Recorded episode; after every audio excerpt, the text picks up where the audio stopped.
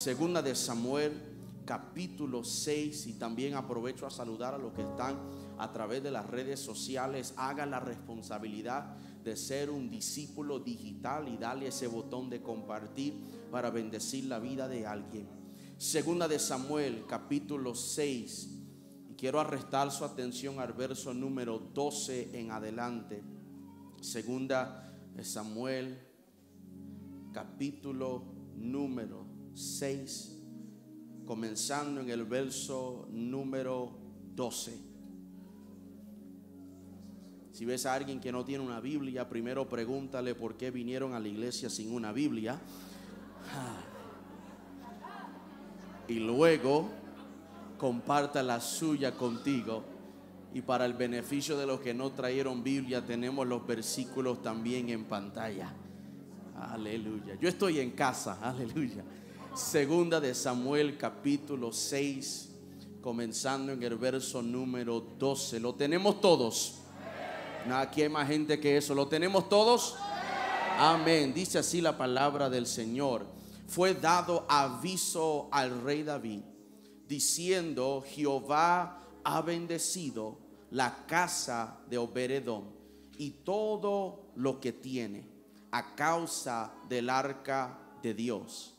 Entonces David fue y llevó con alegría el arca de Dios de la casa de Ober Edom a la ciudad de David. Y cuando los que llevaban el arca de Dios habían andado seis pasos, él sacrificó un buey y un carnero engordado. Y David danzaba con toda su fuerza delante de Jehová y estaba David vestido con un efod de lino.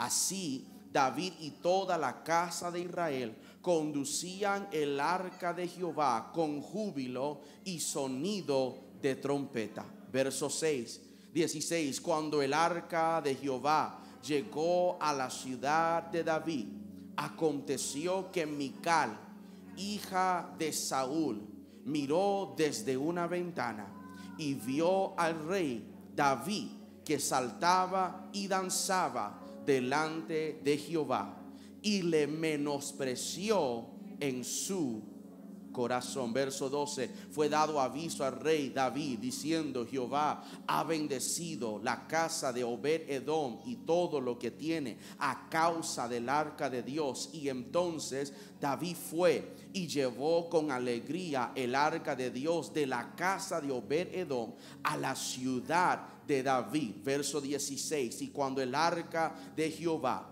llegó a la ciudad de David, aconteció que Mical, hija de Saúl, hago la pausa, qué impresionante que dice la Biblia, Mical, hija de Saúl, y no dice Mical, esposa de David. Dice que cuando llegó el arca de Jehová a la ciudad de David, aconteció que Mical, hija de Saúl, miró desde una ventana y vio al rey David que saltaba y danzaba delante de Jehová y le menospreció en su corazón. En el corto tiempo que voy a estar frente a ustedes, quiero predicar con este pensamiento en mente y ayúdame en los comentarios. Vela tu actitud. Vela tu actitud. No, no toques a nadie, pero mira a alguien cerca de ti y dile cuidado con tu actitud. Cuidado con tu actitud. Come on, dígaselo como que tienes autoridad, de nuevo, poder. Dile cuidado con, con tu actitud. Háblanos, divino Dios, en el nombre de Jesús. Amén y amén. Puede sentarse. Ya la palabra del Señor es bendecida. Y cuando el arca de Jehová llegó a la ciudad de David, aconteció que Mical, hija de Saúl, lo miró desde una ventana y vio al rey que saltaba y danzaba delante de Jehová y la menospreció en su corazón. Vela tu actitud. No hay duda, mis amados hermanos, en creer en esta declaración y en esta realidad que las actitudes de las personas reflejan su perspectiva de vida. las actitudes de las personas reflejan su perspectiva de vida. Si la persona tiene una perspectiva negativa de la vida, su actitud va a ser una actitud negativa. Y al otro lado, si tienen una perspectiva positiva acerca de la vida, entonces sus actitudes serán actitudes positivas. En términos bíblicos, Jesús lo expresó de esta manera, que de la abundancia del corazón es como habla la boca, porque la actitud de una persona refleja la perspectiva que ellos tienen acerca de la vida. Las actitudes se forman en la mente. Y toda actitud comienza con la elección de mirar el mundo de una manera determinada. Por lo tanto, las personas pueden, si desean, cambiar sus actitudes. La, gente pueden, si es que desean, cambiar sus actitudes. La Biblia dice que nosotros como creyentes no debemos de conformarnos a este mundo. O sea que no debemos de permitir que la perspectiva del mundo nos gobierne, que nos atraiga o que decida cuáles deben de ser nuestras actitudes sino que en cambio el apóstol Pablo dice que de acerca a nuestras actitudes y mente debemos de ser transformados mediante la renovación de nuestro entendimiento o la renovación de nuestra mentalidad. Porque entonces podremos mirar con una perspectiva correcta cuál es la buena voluntad de Dios, aceptable y perfecta. Mi amado hermano, con una mente transformada podemos permitir que Dios nos ayude a mantenernos positivos en cualquier situación. Podemos permitir que Dios nos ayude a elegir actitudes que los honren, que en medio de momentos difíciles nuestra actitud positiva nos ayuda a entender que cuando le creemos a Dios hemos de ver su plan desarrollarse en nuestras vidas. A aquellas personas que luchan con actitudes negativas deben renovar su mente y deben de elegir actitudes que honren a Dios y que revelen la obra de Dios en su vida. Y el lugar mejor para comenzar esto es tener dentro de nuestro corazón la palabra de Dios cimentada. Yo, yo, yo puedo decirte que la actitud que Dios desea que su iglesia en este tiempo tenga es una actitud, es un deseo, es una disposición de tener hambre y sed por perseguir las cosas de arriba. Lo repito, yo, yo puedo decirte con toda honestidad que la actitud que Dios desea que su iglesia tenga es una actitud, un deseo, una disposición de hambre por perseguir las cosas de Dios. La, Biblia lo dice de esta manera, Mateo 6:33, más buscar primeramente el reino de Dios y su justicia y todas las demás cosas os será añadidos. Y porque Dios desea de que nosotros tengamos una disposición de perseguir las cosas de Él, es importante notar cómo en esta historia David se dedica a esa misión. Cuando entramos a esta historia, David acaba de convertirse en el rey de toda la nación de Israel. Y en el capítulo que tenemos delante de nosotros, vemos uno de sus primeros actos como rey. David deseaba que su gente experimentara lo que él había experimentado. Él había experimentado la gloria del Señor y él quería que toda la nación experimentara también esa misma gloria de Dios. Ve, cuando Adán y Eva en el principio caminaban con Dios en el fresco del día del jardín dentro del Edén, estaban rodeados de la gloria del Señor. Estaban rodeados por lo que en el hebreo se llama el cabot, la gloria del Señor. Pero cuando ellos pecaron, cuando comieron del fruto prohibido, el cabot se fue y de repente buscaron cubrir su desnudez, buscaron cubrir su vacío con hojas de higuera. Y de ese entonces, en aquel acontecimiento, en ese huerto, la gente en este mundo ha estado en búsqueda de cómo cubrirse, de cómo experimentar nuevamente ese peso, esa sustancia de la gloria del Señor. E, e, en el antiguo tiempo, en el antiguo testamento, la gloria de Dios o, el cabor de Dios estaba directamente relacionada con el arca del pacto, porque de acuerdo a Levítico 16 y 2, el arca del pacto era el propiciatorio que Dios había elegido para encontrarse con su pueblo. Mm. Ah, por lo tanto, David quería que el arca del pacto o que la misma presencia de Dios fuera llevada de Jerusalén para que la gente de la nación pudieran experimentar la gloria, el cabot, la presencia del Señor. Pero el problema con esta historia es que el arca del pacto ya no estaba en Jerusalén. El arca del pacto estaba a unas 13 millas de distancia en un lugar llamado Kiriat Jearim. David, David quería honrar a Dios al tener el en la nueva capital llamada Jerusalén, que más adelante fue llamada la ciudad de David.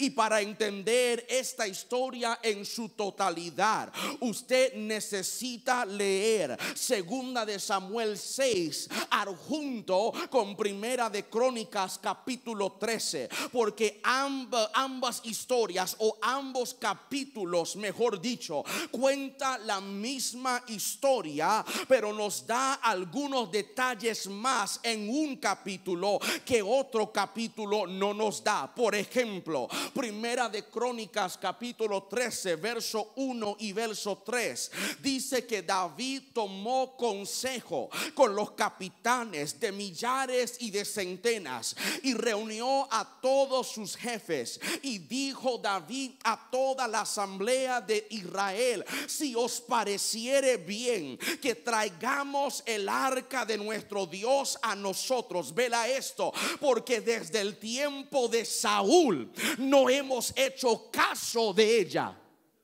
Mm, e, él reunió a todos los consejeros, reunió a todos sus capitanes militares, él reunió a todos sus jefes y en esa asamblea les dijo, les parece bien que traigamos el arca del pacto de Dios hacia acá, porque desde el tiempo de Saúl no hemos hecho caso acerca de ella. Qué triste, mi amado hermano, que durante más de 75 años, de acuerdo a la historia, el arca del pacto había sido ausente del pueblo del Señor. O sea que por 75 años el pueblo estaba trabajando, honrando, sirviendo, adorando, militando, peleando sin la presencia del arca del Señor. Y allí yo tengo que hacer un paréntesis porque la triste realidad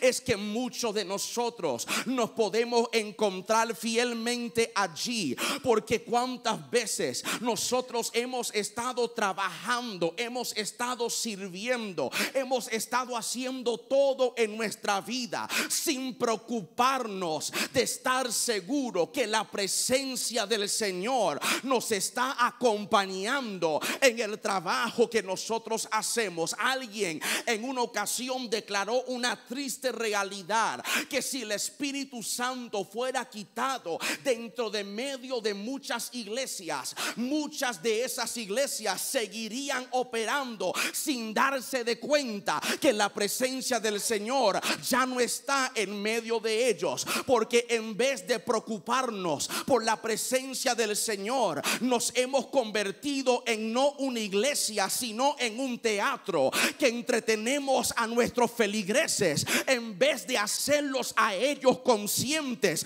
de la realidad de la presencia del Señor. Y Dios, como David me trajo hoy en esta noche para decirte, no te parece bien que te preocupes por la presencia del Señor, porque desde los días de Saúl, decía David, no hemos hecho caso a ella, pero yo creo que en esta noche, en esta iglesia y en esta ciudad, Dios está levantando a una generación conforme al corazón de Él, que van a decir, yo no quiero otro culto, yo no quiero otra promoción, yo no vine a pedirte un carro, yo quiero saber dónde está la presencia Aleluya, David dijo, no hemos hecho caso a la presencia del Señor. Desde el tiempo de Saúl no le hemos prestado atención a la presencia del Señor por más de 75 años. Perdona la redundancia, pero te lo tengo que repetir. El arca había estado ausente del santuario divino en Silo. El arca ya no estaba en su ciudad natal, el arca ya no estaba en Jerusalén desde que los filisteos lo habían capturado y luego regresado al pueblo.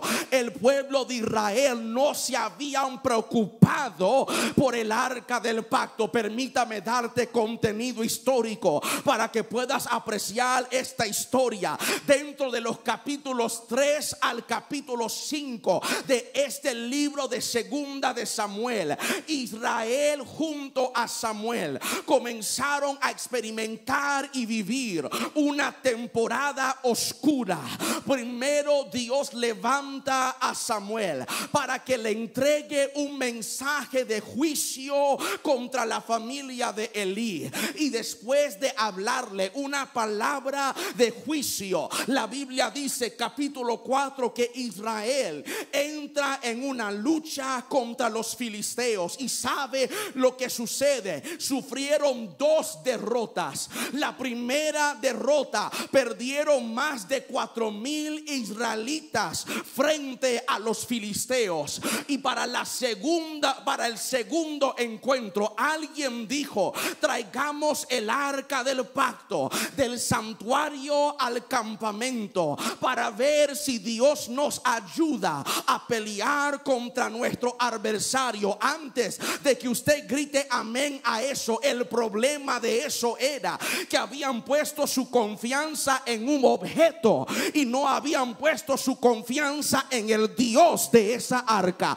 Ellos pensaron que si el arca está aquí, entonces Dios nos ayudará. Pero el problema era que tú no puedes buscar los beneficios de Dios si no te has comprometido con ser completamente leal a, mm, a ese Dios a quien tú esperas que se mueve a favor de ti. La Biblia dice que en el segundo encuentro, ahora el arca del pacto está en el campo de batalla para intentar de animar a Israel y de asustar a los filisteos. Pero los filisteos dijeron, vamos a ser hombres, vamos a organizarnos, vamos a motivarnos porque no nos vamos a dar miedo a un objeto y a un ejército. Y en el segundo combate, la Biblia dice que los filisteos no mataron a cuatro mil,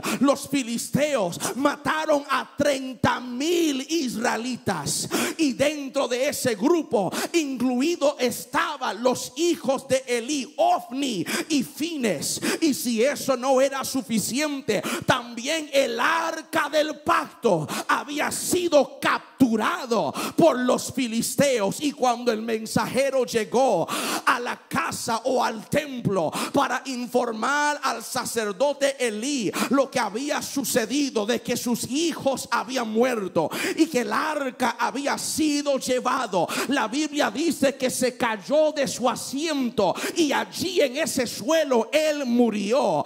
Y si eso no era suficiente, la esposa de Fines estaba dando a luz y cuando ella escuchó aquella historia, llamó su hijo y cabor, que quiere decir dónde está la gloria del Señor. Ah, yo, yo estoy predicándole a alguien en este lugar. Él, ellos estaban experimentando una temporada oscura, pero Dios estaba levantando a un David mientras había una falta de presencia, mientras había una falta de atención a las cosas de Dios, mientras otros estaban decayendo allá en el campo con las ovejas, Dios estaba levantando a uno que se iba a preocupar por la presencia del Señor. Yo tengo que avanzar, pero estoy calentando el motor. El capítulo 5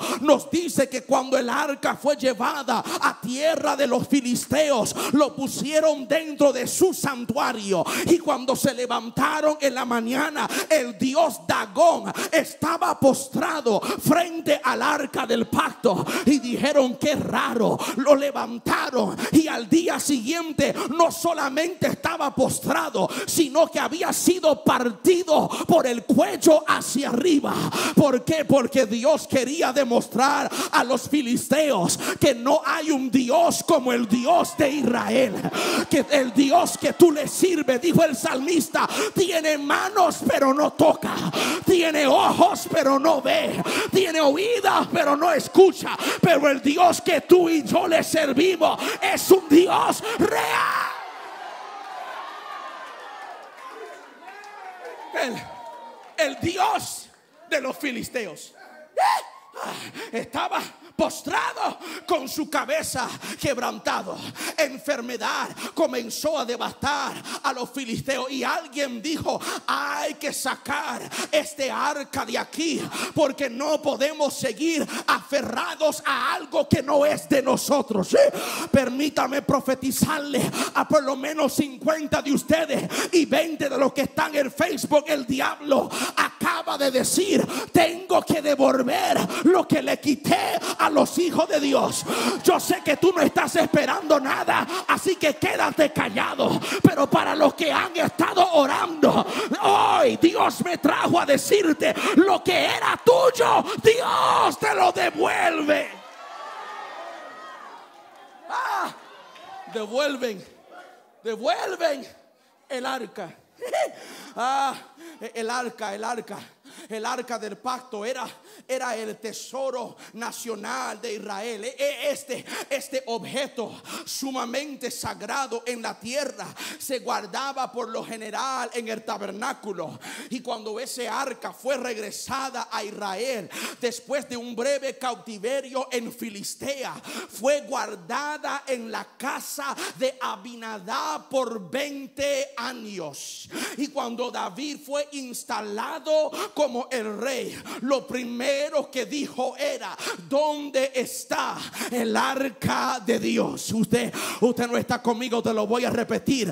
Él dijo, ¿dónde está el arca de Dios? Cuando lo promovieron para ser el líder del pueblo, no preguntó dónde está el certificado, no preguntó cuánto es el salario, no preguntó dónde es que voy a vivir, qué carro voy a manejar. Cuando él asumió el puesto, lo primero que preguntó fue, ¿dónde está el arca del Señor? Yo vine a hablar con líderes aquí.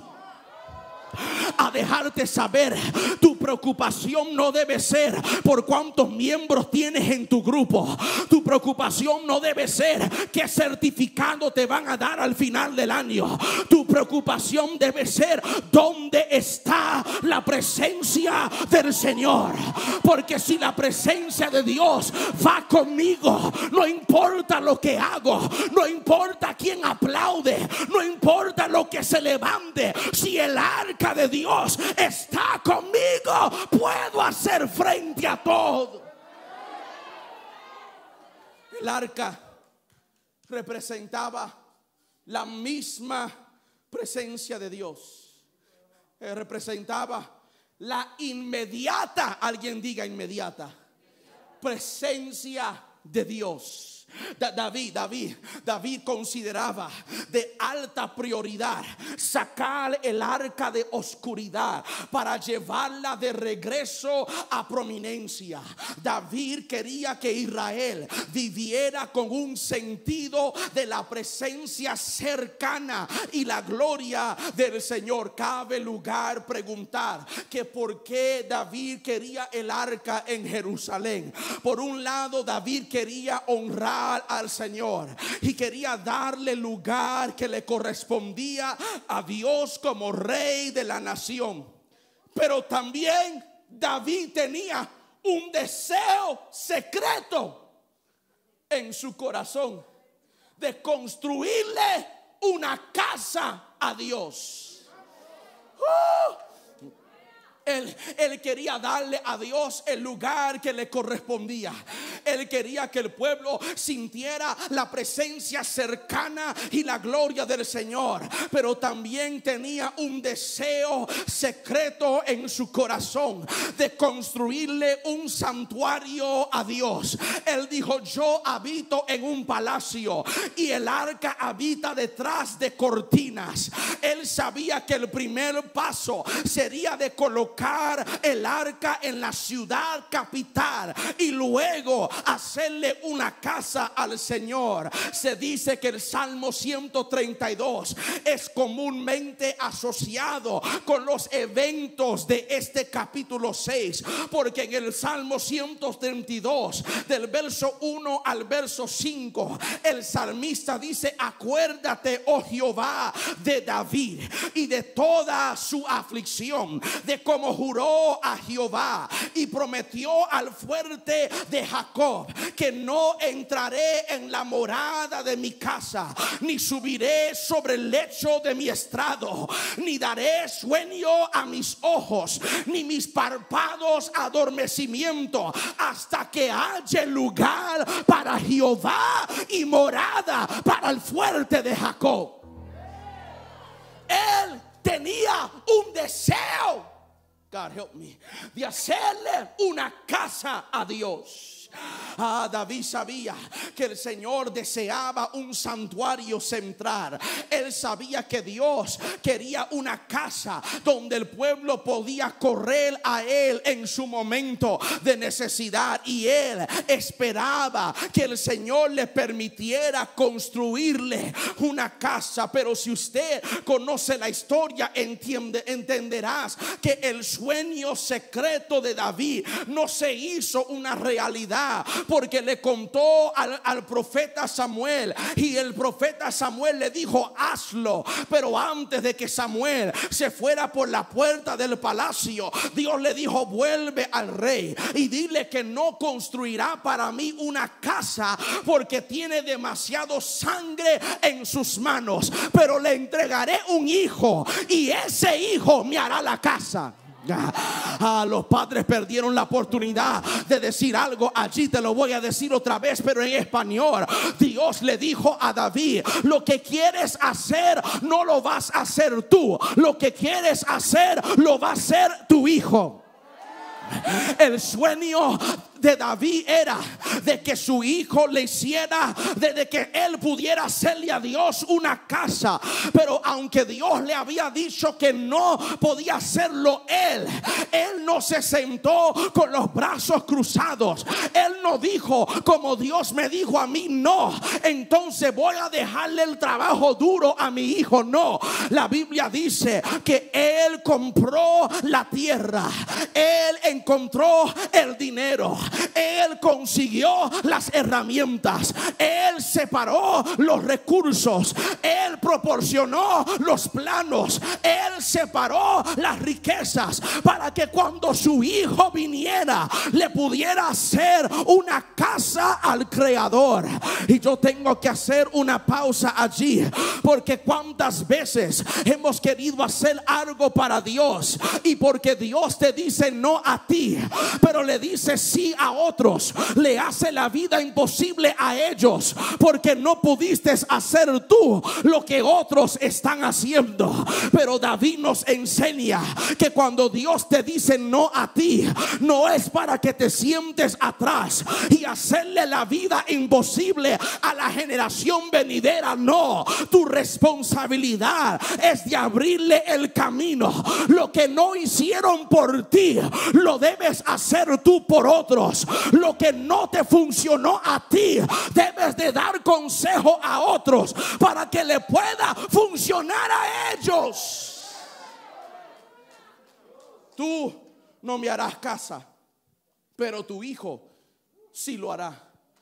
David pensó, no puedo hacer el tabernáculo, no puedo hacer el templo, pero puedo hacer que llegue el arca a Jerusalén. Ah, así que, así que la, la misión de él era traer el arca de la gloria a Jerusalén. El, arca del pacto era importante para David. El arca del pacto era importante para Israel.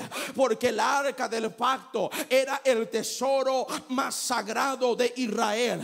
Era el símbolo, era símbolo de la presencia y el poder de Dios. El arca, para aquel que no lo sabía, era una caja rectangular dorada que tenía dos querubines angelicales encima e, y se miraban de frente a frente y estaba cubierto de oro y dentro del arca habían tres artículos estaban las tablas de los mandamientos estaba un recipiente que contenía maná y estaba la vara que había reverdecido de Aarón te lo digo otra vez estaban las tablas en el arca, estaba maná en el arca. Y estaba la vara de Aarón en el arca.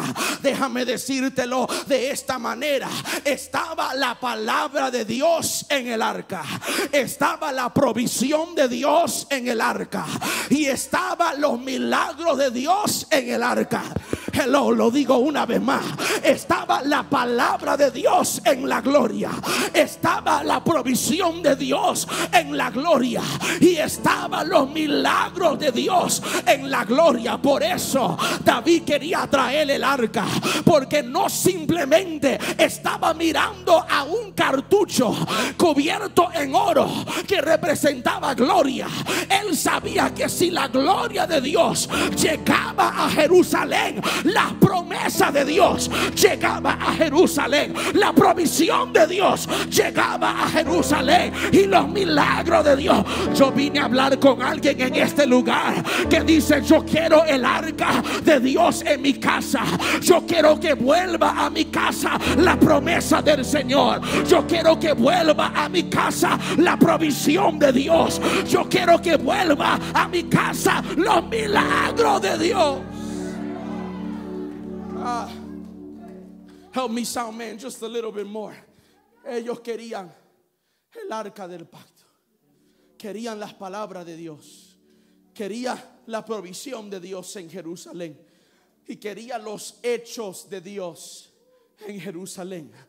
Y yo tengo que hacer una pausa porque bajo el sonido de mi voz escucho el clamor de una generación que dice Dios más que cualquier cosa. El deseo mío es que vuelva tu presencia a mi casa.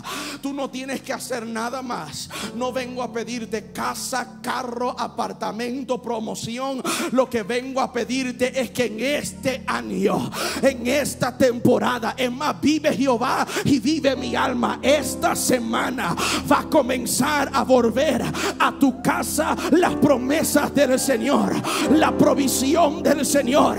Y apúntale a alguien y dile los milagros regresan a la casa.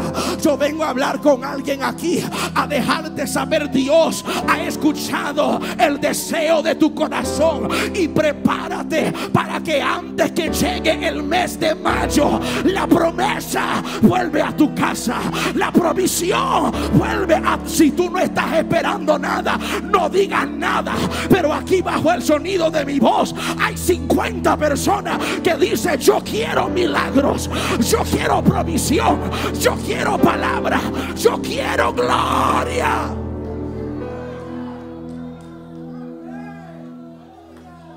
que regrese el arca.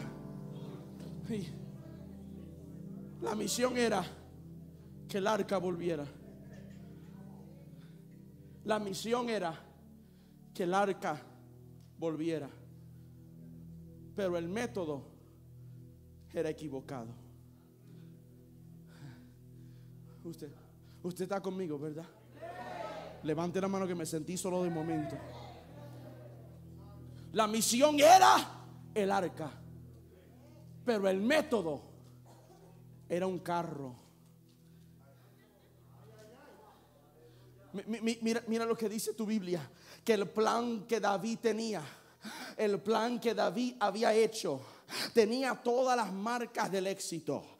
Había consultado con toda la gente y toda la gente estaba a favor de eso. Pero David había vivido entre los filisteos por tanto tiempo que inconscientemente estaba adoptando los métodos de ellos. Ah. Ya, ya, pastora, se fueron los, los 50 que estaban levantando su mano. El problema de David es que David había vivido tanto tiempo entre los filisteos. Filisteos que representan impíos, no salvados, no, no, de los, no del pacto.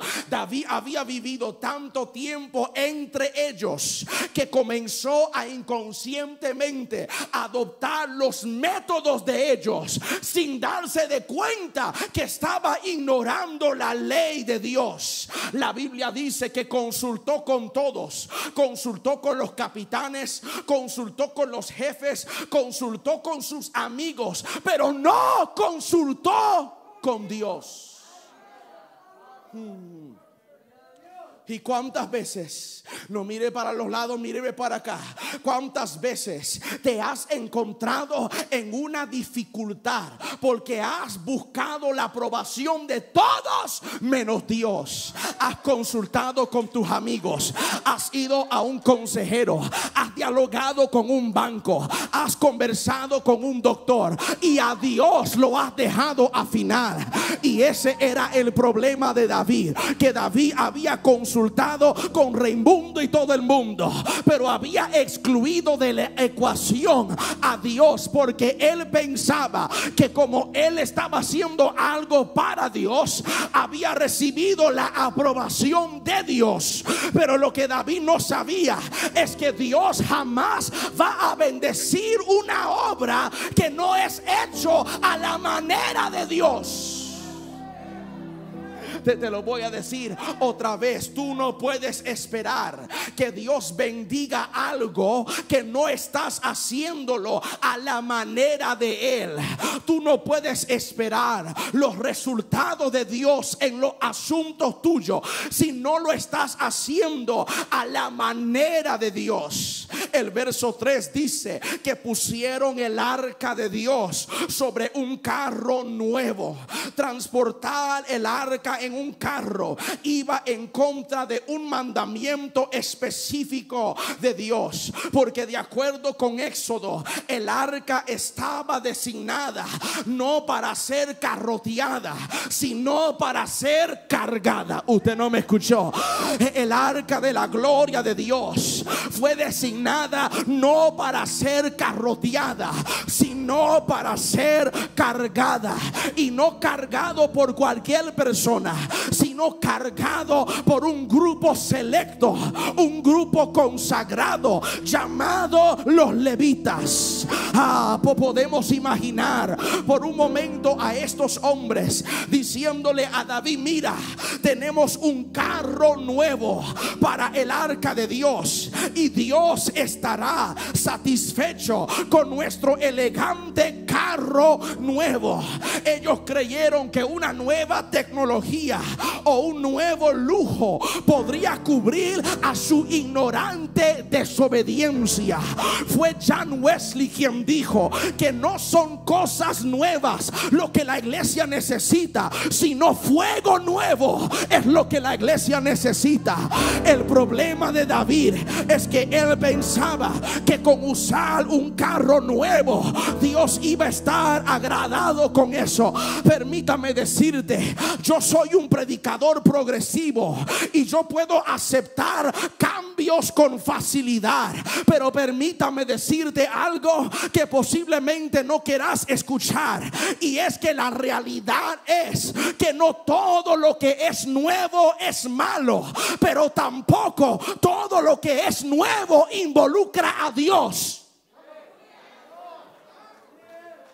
El pastor está conmigo, yo le predico al pastor. Permítame decirte, yo soy un predicador posmoderno y los cambios y todo para mí no es malo. Yo puedo aceptar el cambio con facilidad, pero esta historia nos enseña que no todo lo que es nuevo es malo, pero no todo lo que es nuevo es de Dios. Lo, lo voy a decir otra vez. No, no todo lo que es nuevo es malo. No todo, no, no toda nueva canción es mala, pero no todo lo que es nuevo involucra a Dios. Esta gente pensaron que con su carro nuevo iban a cubrir su ignorante desobediencia. La Biblia dice que el hombre que conducía el carro se llamaba Usa y el hombre que estaba frente al carro se llamaba Ahío. Te lo repito, el hombre que estaba conduciendo el carro era Usa y el hombre que estaba frente al carro era un hombre llamado Ahío. Usa quiere decir fuerza y Ahío quiere decir amistoso. Lo, lo digo otra vez. Usa iba conduciendo el carro y Ahío iba frente al carro. Fuerza estaba conduciendo el carro y amigo estaba frente al carro. E, e, e, esto es para por lo menos 15 jóvenes que se atrevan a escucharme. Pero te voy a decir algo que no quieres escuchar. Pero a veces tus amigos fuertes te llevan a lugares malos. Ah, help me God. Permítame decírtelo otra vez que algunas veces tus amigos fuertes te llevan a lugares malos. Pastor Carlos, ¿dónde tú estás? Yo estoy en la historia.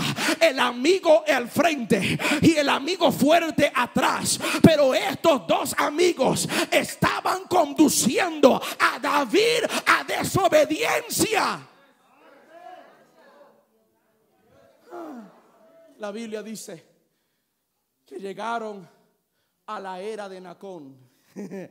Ah, llegaron, cuando llegaron, capítulo 6, verso 6, ya voy llegando, cuando llegaron a la era de Nacón, Usa extendió su mano al arca de Dios y la sostuvo porque los bueyes habían tropezado. Lo, lo repito, cuando llegaron a la era de Nacón, Usa extendió su mano al arca de Dios y la sostuvo porque los bueyes habían tropezado. Es importante darnos de cuenta que el lugar del acontecimiento se llamaba la era de Nacor. Verso 6, segunda de Samuel, la era de Nacor. ¿Qué es una era? Una era es un piso de trilla. O sea, un piso de trilla es un lugar para procesar el grano. Una era es un lugar donde se pisa la trilla es un lugar donde se procesa el grano. Una era es el lugar donde se separa los granos de la paja o el trigo de la cizaña. Cuando llegaron a la era de Nacor, Dios mismo los había dirigido a un lugar de separación. Lo, lo voy a decir otra vez. Dios mismo había permitido que ese carro llegara a un lugar de proceso, que llegara a un lugar de separación, de llegara a un lugar donde se pudiera encontrar lo que era sustancia y lo que era fingido. Y la Biblia dice que allí en ese lugar de separación. Allí los bueyes tropezaron. Y cuando los bueyes tropezaron, el arca del pacto estaba a punto de caer. Y Usa extendió su mano para tratar de protegerlo, para tratar de sostener el arca. Y la Biblia dice que Dios mató a Usa allí mismo en esa era. La pregunta que todo el mundo hace y David mismo se lo estaba haciendo. ¿Es acaso fue justa la ira de Dios en contra de Usa? Pues mi amado hermano, de acuerdo con números 4, del 5 al 15, el arca solo la podía mover los levitas, los cuales debían de usar varas para transportarla. Ponían varas en el arca y las varas iban encima de sus hombros y así cargaban el arca del pacto. Ni los levitas podían tocar el arca. Números dice que nunca se debía de tocar el arca, porque tocar el arca era una ofensa capital.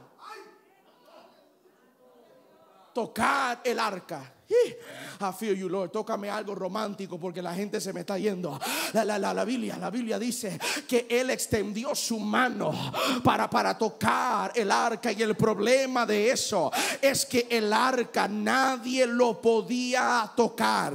Porque de acuerdo a números 4 y 15, tocar el arca era una ofensa capital bajo la ley hebrea. Pero tu Biblia dice que usa extendió la mano hacia atrás para tratar de proteger, para tratar de sostener, para tratar de estabilizar el arca, para darle una mano a Dios. No, usted no me escuchó, lo voy a decir otra vez. Usa extendió su mano porque Usa pensó que Dios necesitaba ayuda para sostener su gloria. Lo voy a decir otra vez. Usa extendió la mano porque él pensó que Dios necesitaba de su ayuda para sostener su gloria. ¿Cuántas veces nosotros hemos caído en ese error? ¿Cuántas veces eh, nos hemos apoyado en nuestros servicios? ¿Cuántas veces hemos pensado que Dios necesita de nuestros programas? Que Dios necesita de nuestras ideas grande que Dios necesita de nuestras campañas. E incluso llegan momentos en la vida cuando nos topamos con un tropiezo como le pasó a estos bueyes y creemos que tenemos el poder para resolver el problema con nuestros propios esfuerzos, pero Dios tenía que demostrarle a David, a Usa y a Israel que yo no necesito la ayuda de nadie para sostener mi gloria. Lo repito, Dios le enseñó a Israel que cuando Él quiere que su gloria caiga, hay que dejar que se caiga. La, la acción de Dios la, la, acción de Dios iba dirigida tanto para David como para Usa.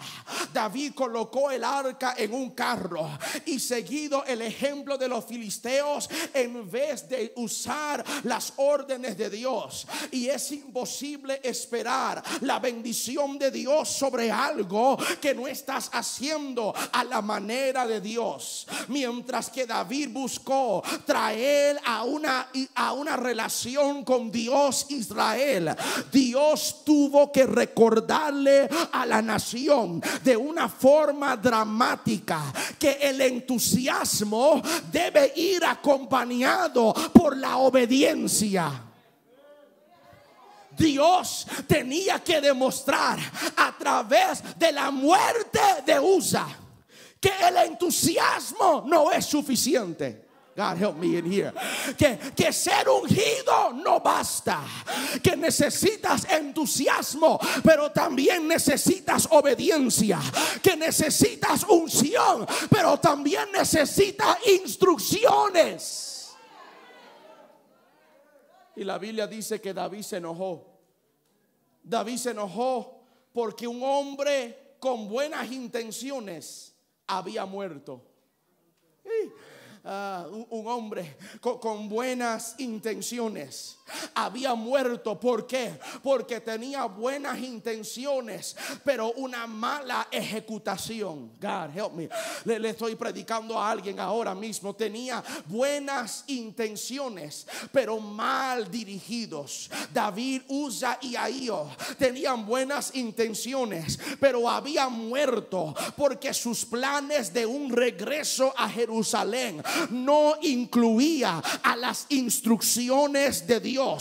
Ve si el arca hubiera sido cargado sobre los hombros de los levitas, Dios no hubiera juzgado a David, Dios no hubiera matado a Usa y David no hubiera sentido enojo y no hubiera sentido miedo. Permítame decirte, amado predicador, líder que está en medio de nosotros, que el trono de Dios no necesita la mano del hombre para mantenerlo firme y seguro. Yo, yo le tengo que predicar a los 35 que están conmigo en Facebook porque este lado me está asustando y este lado me tiene mitad convencido. Dios no necesita la ayuda de ningún hombre para sostener y mantener su gloria de pies. El problema de Usa no era simplemente que había tocado el arca. El problema era que Dios quería que el arca tocara la tierra y Usa lo estaba impidiendo. Lo digo otra vez, el problema de Usa es que el arca, la gloria de Dios necesitaba tocar la tierra, pero Usa quería impedirlo. Y cuántas veces nosotros con nuestros programas, con nuestras palabras, con nuestras ideas grandes, impedimos que la gloria de Dios toque la tierra. Pero en esta temporada, en esta época, en esta dispensación, Dios va a comenzar a eliminar a gente que impidan que su gloria toque la tierra. David pensó, David pensó que, que como pudo traer el arca de Dios a Jerusalén. David pensó, ¿cómo puedo traer el arca? Ya mismo nos vamos. ¿Cómo puedo traer el arca si el arca está matando a gente? Léalo. Se enojó con Dios. Se frustró con Dios. Y tu Biblia dice que tuvo miedo de Dios y dijo, ¿cómo? ¿Cómo puedo traer esta arca a la casa si esta arca está matando a gente? ¿Cómo? ¿Cómo puedo traer el arca de Dios si el arca está matando a gente? Lo que David no sabía es que antes de que Dios pueda manifestar su gloria, primero algo tiene que morir.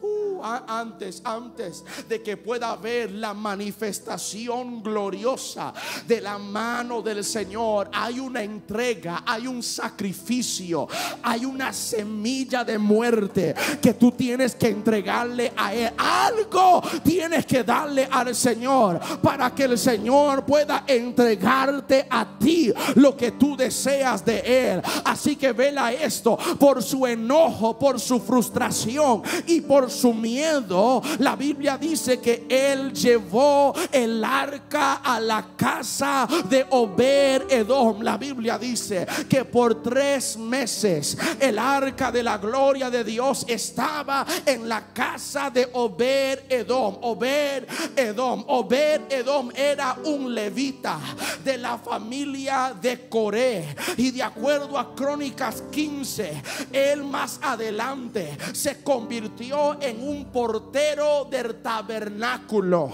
La Biblia dice que cuando llegó el arca del pacto a la casa de Obed Edom, Obed Edom como levita y descendiente de la tribu de Coré, él supo cómo tener la actitud correcta a la gloria del Señor. Él sabía cómo honrar al arca del pacto. Él sabía cómo reverenciar a la presencia del Señor. Y porque supo cómo hacerlo, la Biblia dice que como resultado Dios bendijo a la casa de Obed Edom. Dios bendijo a la casa de Obed Edom. Y cuando él, David, escuchó que Dios había bendecido a la casa de Obed Edom, eso le sirvió como señal a David que era el momento de tratar una vez más de mover el arca de la casa de Obed Edom a la ciudad capital en Jerusalén. David no era de esa gente que se renunciaba por un error. David era de esa gente que una vez que se caía, se levantaba y decía, voy a hacerlo otra vez, pero esta vez lo voy a hacer a la manera del Señor. Yo tengo que hacer una pausa allí e inspirar a alguien bajo el sonido de mi voz y decirte estas tres palabras, inténtalo otra vez. David era de esa gente que porque fracasaba no se iba a quedar en el suelo, que porque había cometido un error se iba a quedar cabizbajo cuando David escuchó, gloria al Señor, que el arca de Dios había bendecido a la casa de Obed Edom. Él se levantó de su silicio, él se levantó de ese lugar y dijo, voy a intentarlo otra vez, pero esta vez lo voy a hacer a la manera del Señor. Y permítame hablarle a alguien aquí para dejarte saber, a mí no me interesa cuántas veces te has caído, lo que a mí me interesa es que te vuelvas a levantar, pero esta vez cuando lo hagas, hazlo a la manera de Dios. Yo, yo no sé con quién yo estoy hablando, pero ayúdame a predicar, dale un codazo a alguien y dile, inténtalo otra vez, otra vez. Oh, no, esa fue la persona equivocada. Mira a alguien y dile, inténtalo otra vez. Él escuchó que la casa de Oberedom, I feel you, Lord, había sido bendecido. Ah, y dijo, tengo que intentarlo otra vez. Dios es el único que te dice vuelve al lugar de tu derrota para que veas cómo lo convierto en victoria. Dios es el único que te dice vuelve a tu lugar de escasez, pero esta vez si lo haces a mi manera, el lugar de escasez lo voy a convertir en lugar de abundancia. Dios es el único que te dice vuelve al lugar donde te diagnosticaron con la enfermedad. Pero esta vez ve con mi manera, ve con mis fuerzas. Y cuando vuelvas, no será lugar de enfermedad, será lugar de tu testimonio. Porque esta vez lo voy a hacer a la manera de Dios. En el versículo 8, David estaba disgustado, enojado, frustrado. En el versículo 9, David tenía miedo. Pero en el versículo 12 que hemos leído, David estaba alegre. ¿Por qué? Porque evidentemente durante esos tres meses que el arca estuvo en la casa de Oberedom, David estaba escudriñando las escrituras. Por esos tres meses, mientras el arca estaba en la casa de Obed-Edom, David estaba consultando la ley de Dios y se enteró de la manera correcta de cargar el arca. Ah, te lo pruebo por la Biblia.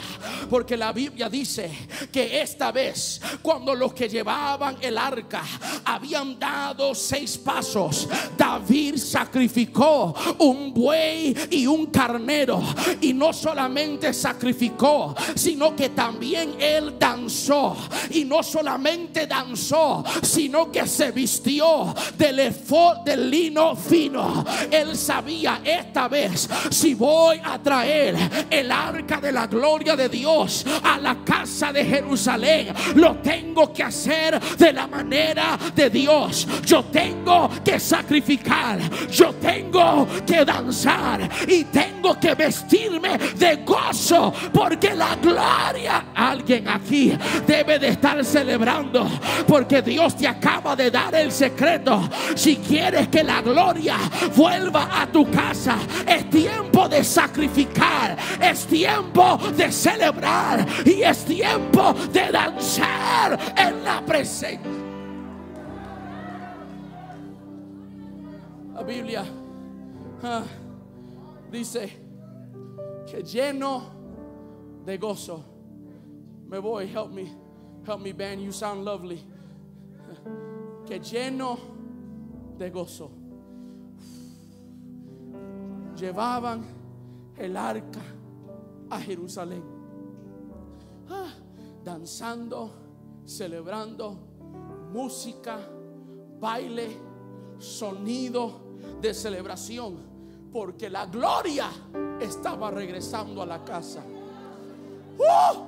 Y yo vengo a hacerle un anuncio a alguien que después de esta noche lo que va a salir de tus labios va a ser un sonido de celebración. Porque por tanto tiempo has estado esperando. Pero Dios te trajo para darte una fresca visitación de la gloria del Señor. Yo sé que muchos no van a decir nada allí. Porque tú estabas esperando una profecía de un carro, de una casa, de un trabajo. Pero hoy lo único que yo quiero es que la gloria del Señor reine en mi casa. Yo quiero que la gloria de Dios vuelva a mi hogar. Vela, porque si la gloria de Dios está allí, no hay espacio para pestilencia, no hay espacio para escasez, no hay espacio para ataque infernal, no hay espacio para depresión. Si la gloria de Dios llega a la casa, el enemigo tiene que empacar sus cosas y retroceder. Alguien dale gracia porque la gloria. Allí está la gloria del Señor. Alguien levante la mano y sacúdese por un momento porque la gloria de Dios está llegando.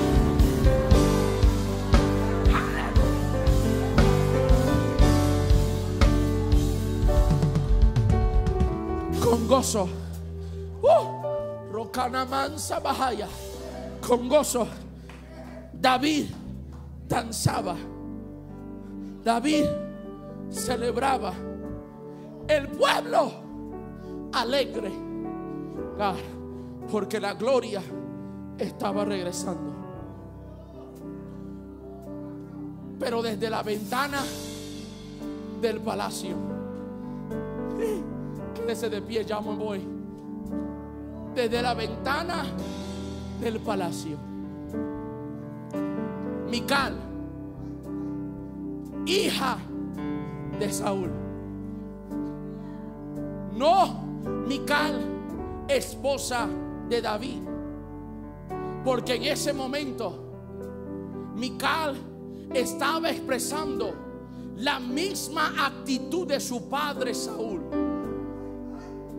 ¡Uh! Porque desde los días de Saúl no hemos hecho caso a la gloria de Dios. Para Mical, la gloria no era importante. Para Mical, la, la gloria de Dios no era esencial. Y allí ella no estaba siendo la esposa de David. Ella estaba bajo la actitud de la hija de Saúl. Y le dijo a David, ¿por qué? ¿Por qué te has hecho así tan vil frente a la gente a quien le eres rey? Y él dijo, si tú supieras lo que a mí me costó para traer esa arca de la casa de Abinadab, tú no sabes la gente que murieron los 34 mil soldados que perdieron vida por esta alga, los amigos míos que quedaron muertos en, la era de Nacor por esta alga. Si tú supieras lo que a mí me costó por cargar esta alga hasta aquí, tú también estarías celebrando conmigo. Y la Biblia dice que por cuanto ella no honró la gloria de Dios, nunca dio a luz